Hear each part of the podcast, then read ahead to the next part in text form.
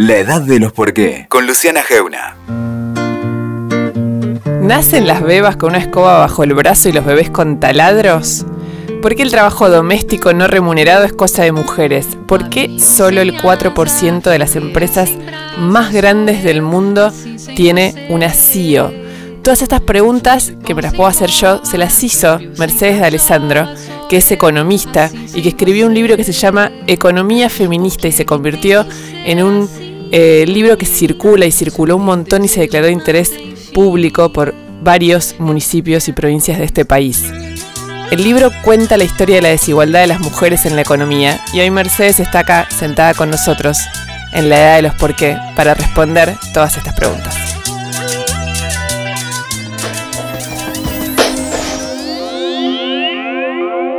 La economía también tiene un aspecto creativo.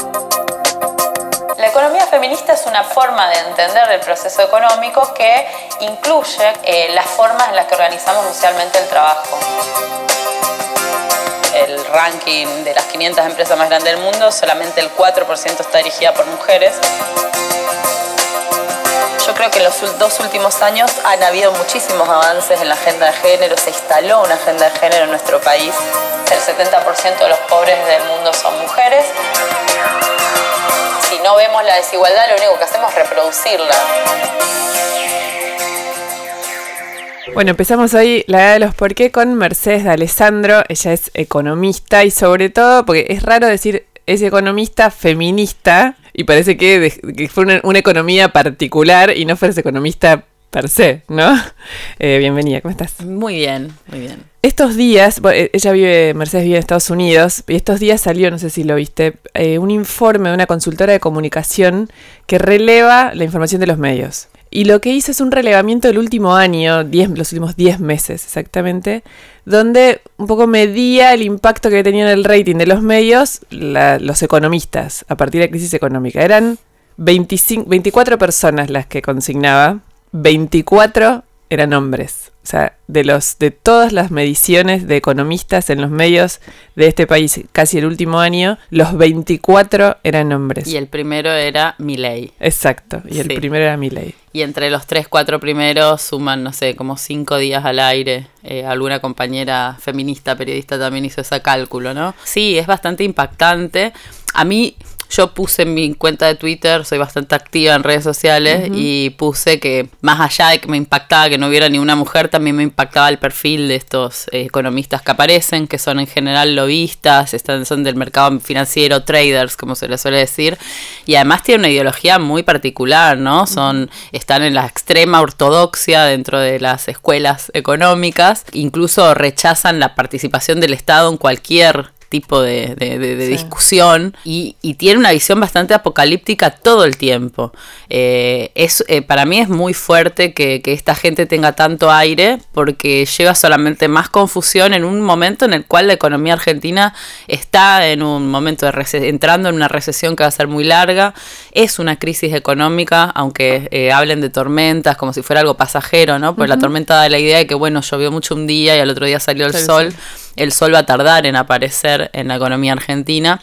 Y entonces digo, e, en ese contexto en el cual la gente está muy alterada, porque yo creo que en Argentina tenemos como unas memorias de, la hiperinflación, del corralito en el 2001, eh, y, son, y bueno, en el 2008 hubo una crisis financiera internacional que también golpeó a Argentina y Latinoamérica, y yo creo que esas cosas son legítimas en, la memoria del cuerpo, de la familia, de, de, cómo uno sobrevivió, la pasó, y que agitan fantasmas, ¿no? Y que, y que en el contexto en que la gente está asustada por si va a tener, si le va a alcanzar el sueldo para llegar a fin de mes, si va a poder conservar sus ahorros, si va a poder proyectar su futuro, porque también se trata de eso, o si va a poder alimentarse, que esta gente que es tan irresponsable, que tiene intereses claros y sesgados y que tienen que ver con sus bolsillos y con sus empresas, esté ocupando tanto tiempo al aire, sembrando tanta confusión, me parece horrible, me, me pega muy mal, digamos, y como economista me causa mucho rechazo, porque no tiene que ver con pensar diferente, no es solamente para mí una cuestión de opino distinto a esta persona, sino que realmente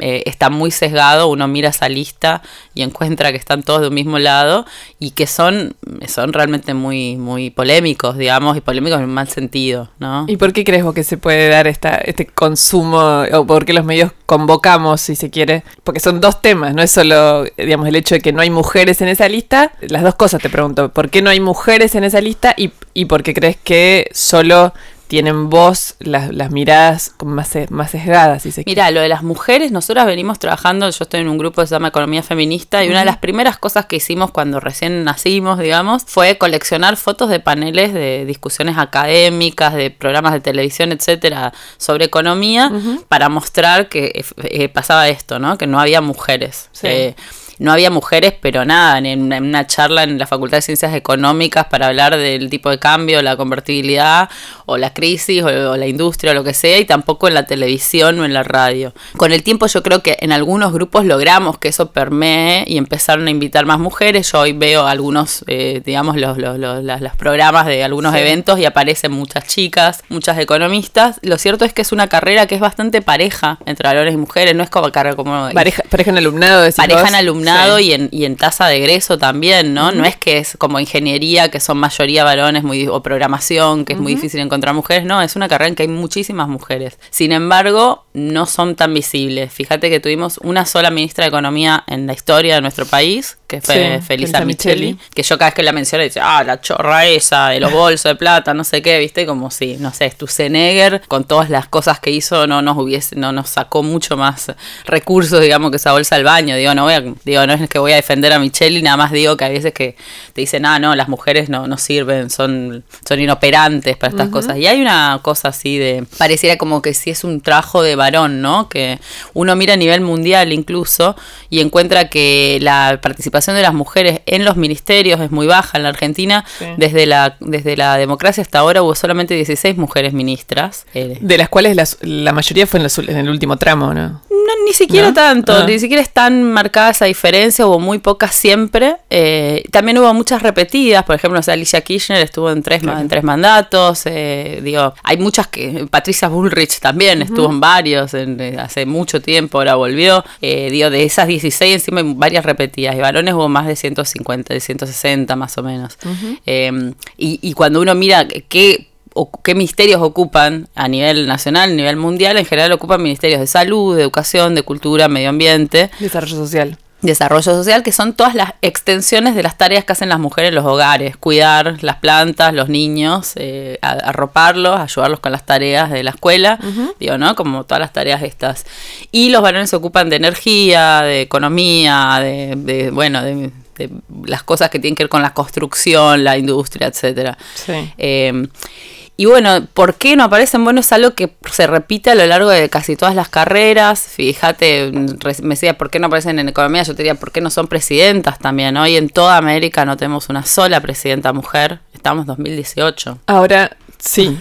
Pero ahora, cuando pensaba en todo esto, leía el, eh, eh, algunas cosas que habéis dicho sobre esto, pensaba, tuvimos una década donde hubo tres presidentas mujeres solo en Latinoamérica, solo en América del Sur, ¿no? Que fue en Chile Bachelet, Dilma Rousseff en Brasil y Cristina Kirchner en Y Laura Chinchilla en Costa Rica. Ah, me había olvidado, hubo es verdad. Cuatro, cuatro. cuatro en 2014, fue la única vez en la historia que hubo cuatro mujeres al mismo tiempo y fíjate que hoy ya ninguna está en el poder. Digo, fueron 10 en total las presidentas mujeres en Latinoamérica en la historia. Uh -huh. Digo, porque veces, viste, que parece, ah, no, tuvimos cuatro y encima al mismo tiempo éramos ya bocha, está, ya sí. está, lo logramos, sí. nos instalamos. Sí. Diez en la historia, vos.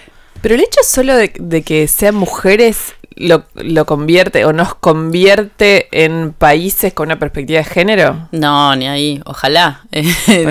ojalá. Digo, aún si siguieran, aún suponete que fuera. Sí, bueno, el caso de Merkel. Merkel está en el poder hace, qué sé yo, casi 16 años y, y, Alemania no es un país que tiene políticas de género activas y que hay paridad y que hay igualdad. De hecho, fíjate que, no sé, el año pasado creo que fue, o el anterior, creo que fue el año pasado, recién se votó la ley de identidad de género. Y el matrimonio matrimonio igualitario, perdón. En Alemania. En Alemania, hablando, sí. Digo, la, la desigualdad salarial en Alemania también es alta, la, eh, las mujeres sufren los mismos problemas que en otros países. Digo, no, no es una cosa, ah, bueno, hay una mujer, entonces se saldaron todas las desigualdades, ¿no? Sí.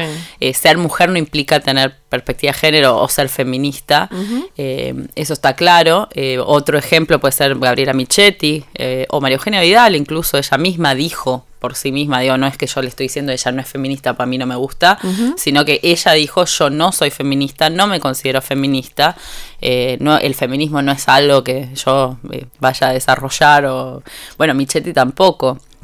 Eh, ¿Qué bueno. es ser feminista? Feminista es, es encontrar que, bueno, que en el mundo hay una desigualdad, que esa desigualdad es una desigualdad que, que está atravesada por el género, que los roles de género eh, producen, digamos, esa desigualdad. Yo lo veo desde el lado económico, entonces para mí la desigualdad es en el acceso a, a la riqueza y a los salarios, a los ingresos, al trabajo, a- al, al- al mundo en el cual nos desarrollamos, digamos, y comprometerse a transformarlo. ¿no? Como tener una acción para, para cerrar esas brechas de desigualdad, para transformar esas estructuras de desigualdad. Recién estaba mirando unos números, lo, lo tengo acá, lo voy a machetear. Que la brecha salarial, ese es un número tuyo, ¿no? De tu libro. Que a este ritmo, si evoluciona favorablemente, o sea, si eh, mantiene el ritmo de achicamiento. La brecha salarial, estamos hablando de que las mujeres ganamos menos que los hombres, ¿no? Sí. Eh, en 217 años sería, estaría saldada, quedaríamos en paridad de. Esto. Eh, ¿Con qué te- este número de dónde sale? Ese número sale de un organismo internacional que se llama World Economic Forum. Sí. El World Economic Forum es, eh, hace un ranking en el cual lo que hace es como una especie de, de, de índice del acceso de las mujeres a la participación política, a lo económico, el acceso a la salud, la educación, etcétera.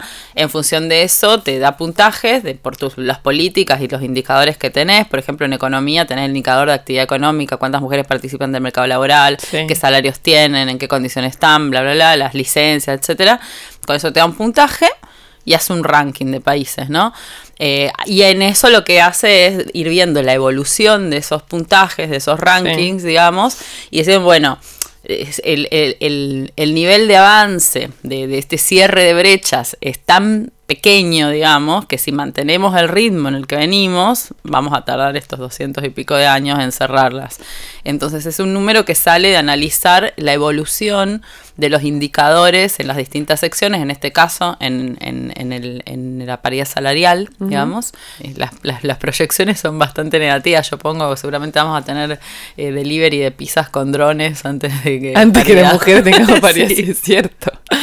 Es cierto. Ahora, de- del, del decálogo de eh, esto, desigualdades que vos ves en la economía vinculadas con el género, digamos. La brecha salarial, salarial es como el hito.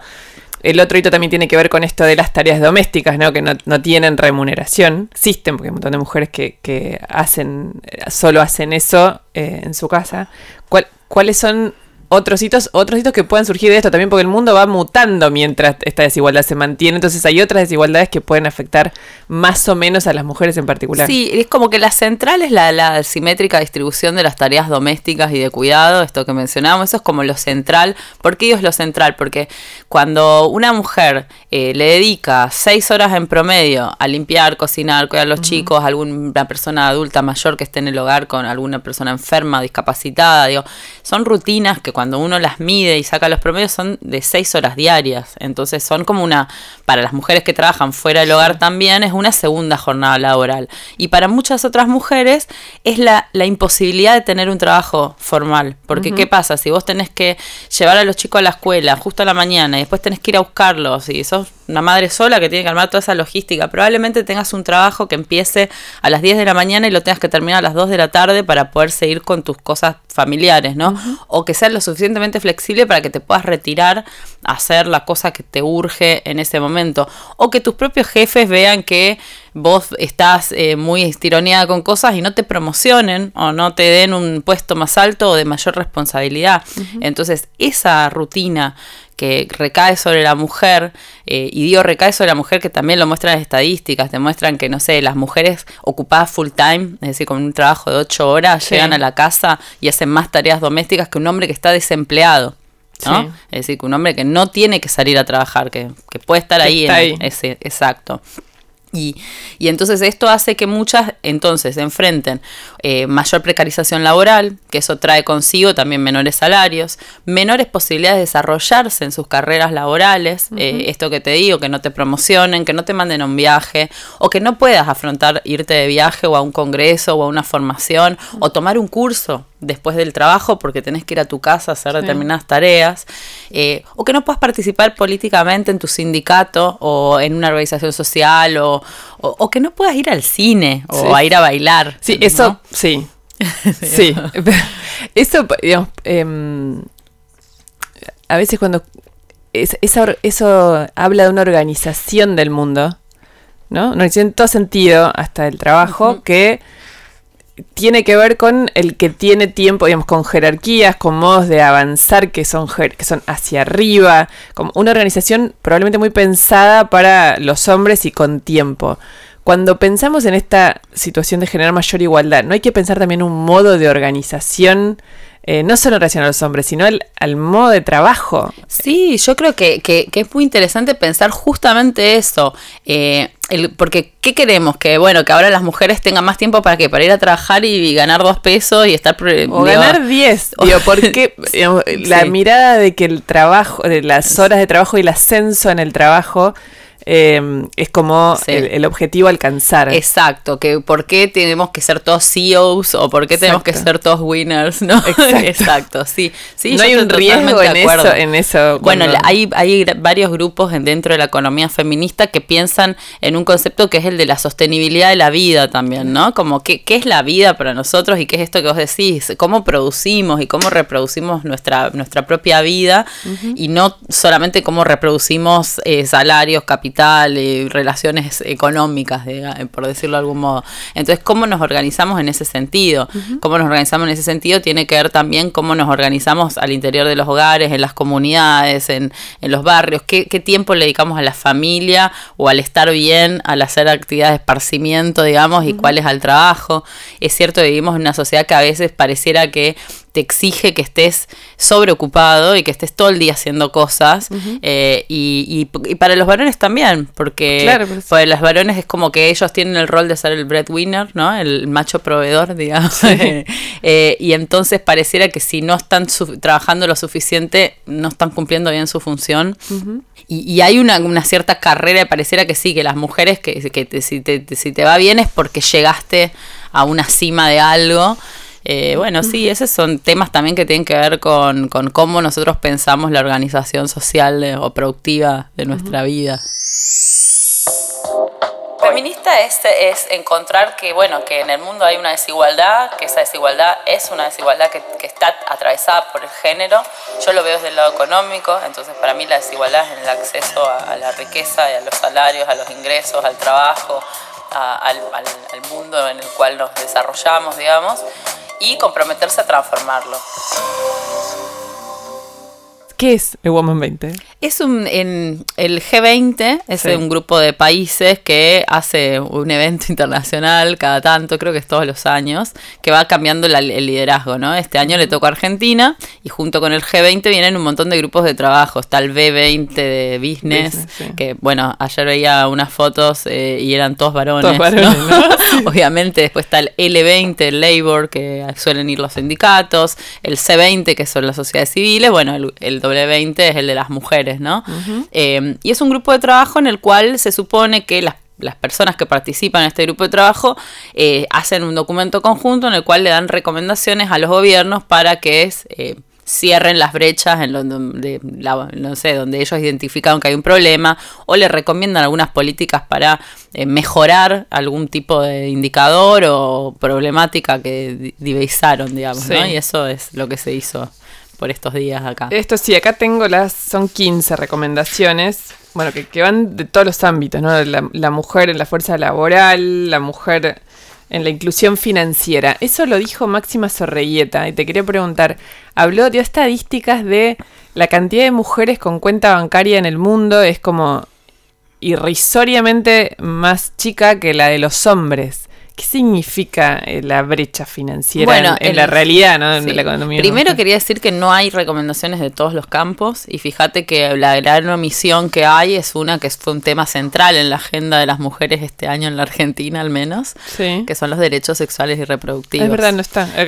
absolutamente nada. No, es un ítem. no es un ítem de esa agenda. Están las mujeres rurales Sí, que hubo un panel en el cual no hubo ninguna mujer rural presente tampoco. Estaba la CEO de Coca-Cola y no me acuerdo quién más, pero no había ninguna mujer rural en el panel de mujeres rurales. Hablan de, la, de hacer visibles a la mujer rural y no fueron capaces de, llevar una, y, ponerla ahí, ¿no? Eh, pero digo, los derechos eh, es muy llamativo y no es casual, es llamativo pero no es casual porque la chair, la, la, persona que llevaba adelante o que convocaba, digamos, al Women's 20 eh, en, en, esta etapa es Susana Balbo, es una diputada, ex diputada del PRO que renunció a su banca para dedicarse full time a esto. y ella, cuando se dio el debate por el aborto legal, seguro y gratuito, antes de la votación en diputados, se hizo, se hicieron un par de reuniones con las organizaciones civiles que están trabajando en este documento de recomendaciones del W20 y eh, bueno, ella eh, en esa charla, digamos, eh, se hicieron algunas recomendaciones, casi todas las organizaciones civiles que participaron de ese evento, nosotras con el grupo participamos también, querían que haya recomendaciones sobre derechos sexuales y reproductivos, eran, estaban a favor, estábamos todas a favor del aborto legal, seguro y gratuito, y hubo ciertos manejos, digamos, en esa mesa, por lo cual esto quedó excluido. Al tiempo ella se declaró eh, provida, como nosotros le decimos, antiderechos a estas personas, eh, y digamos que ahí quedó claro de por qué de alguna manera el W20 no hizo ningún tipo de, llamado acerca de, esta cuestión, es decir, ahí eh, yo sinceramente lo digo y lo pienso, se interpuso de alguna manera las creencias personales de una persona que convocó a esto porque digamos que además en el W20 cuando uno mira la lista de países la mayor parte de los países que lo integran tienen aborto legal entonces digo, para ellos puede que no sea un problema, pero sí lo es para Argentina y para la América, Latina en general, en donde los únicos países son, son Uruguay, Cuba y la Ciudad de México, ¿no? Que tienen eh, aborto más allá de los causales, que bueno, en Chile recién este año se estuvo discutiendo causales, digo. Eh, entonces, es muy llamativo cómo se operó, digamos, esta cosa en la cual yo tengo un montón de críticas en otras cosas, pero en esto me parece que es muy importante, más en este año de la Argentina, porque no es cualquier año la Argentina. Este año estuvimos desde marzo hasta agosto discutiendo eh, no solo el aborto legal sobre gratuito, sino también la educación sexual integral. Que eso te iba a decirlo. Eh, si querés todavía más llamativo es el, es el agujero de ese tema como tema, el tema de la, eh, derechos de salud reproductiva, derechos sexuales, hay un montón de temas vinculados a eso sin que sea el aborto. Eh, y quedó fuera, como el rubro quedó fuera de la agenda. Bueno, entonces ahí Había, en, no sé si, probablemente a lo mejor no lo sabes porque no, siempre le prestamos atención a lo que sucede cuando no es en, en Argentina, pero si en otras reuniones de Woman 20 yo no me acuerdo, realmente no me acuerdo, pero sí eh, lo que quiero decir es que, que, que, no es una cosa casual, que, es un tema central de la agenda, que, además en Argentina también, que era ineludible y que lograron eludirlo de todos modos, y eso es una decisión política. Eh, porque digo, es un tema que, quizás no está presente como una necesidad, como te decía, en algunos países, en Estados Unidos es legal hace cuatro décadas, entonces digo, si bien este año hay un montón de discusiones frente a esto, porque hay avances de, los antiderechos y hay algunas situaciones en las cuales en Estados Unidos el, aborto es legal a partir de un fallo, un fallo muy importante que se puede... Un fallo de la Corte. Un, fallo de la Corte y que se podría volver atrás, por eso también ahora viste que está todo este, este lío con Kavanaugh, que es el, el, candidato de Trump a la Corte Suprema y qué sé yo, digo, es, es importante también quién entra a ese puesto, qué qué ideas está promulgando y propulsando.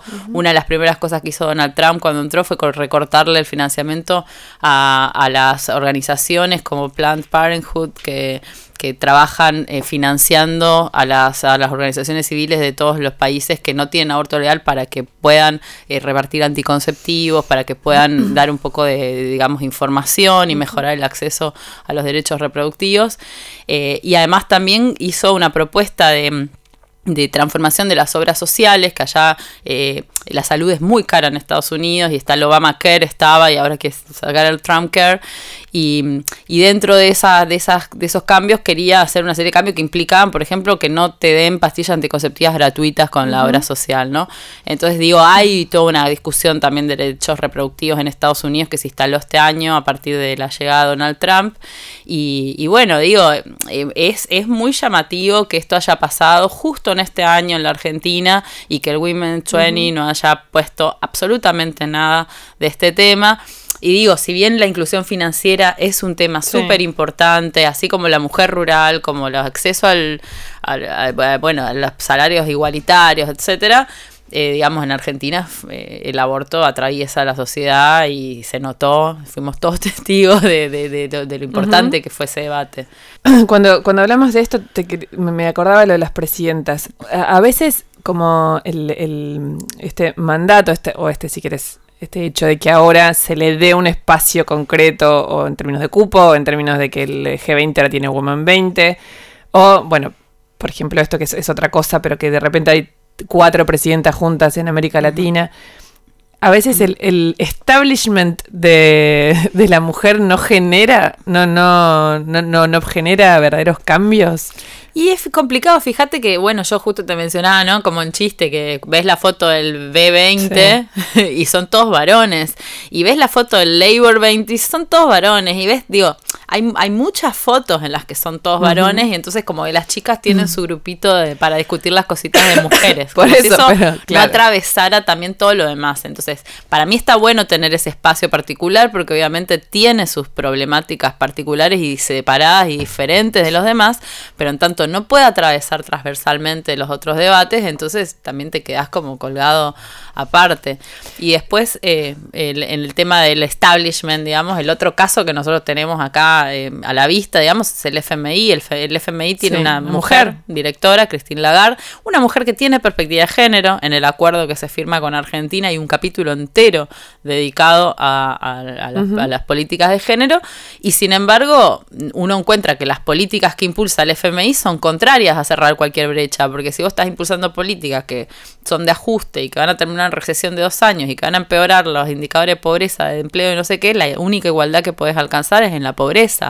Eh, mm. Digo, si estás perdiendo puestos de trabajo, si estás haciendo que los ingresos se deterioren, que el acceso a un trabajo formal se imposibilite o se vuelva más difícil, bueno, todo eso en un contexto en el que hay una gran desigualdad, las mujeres son más pobres, más precarias, tienen mayores niveles de desempleo, trabajan más en los hogares, etcétera, eh, bueno, es difícil que, sí. que cerremos brechas, digamos. Seguí escuchando más en WeToker.com.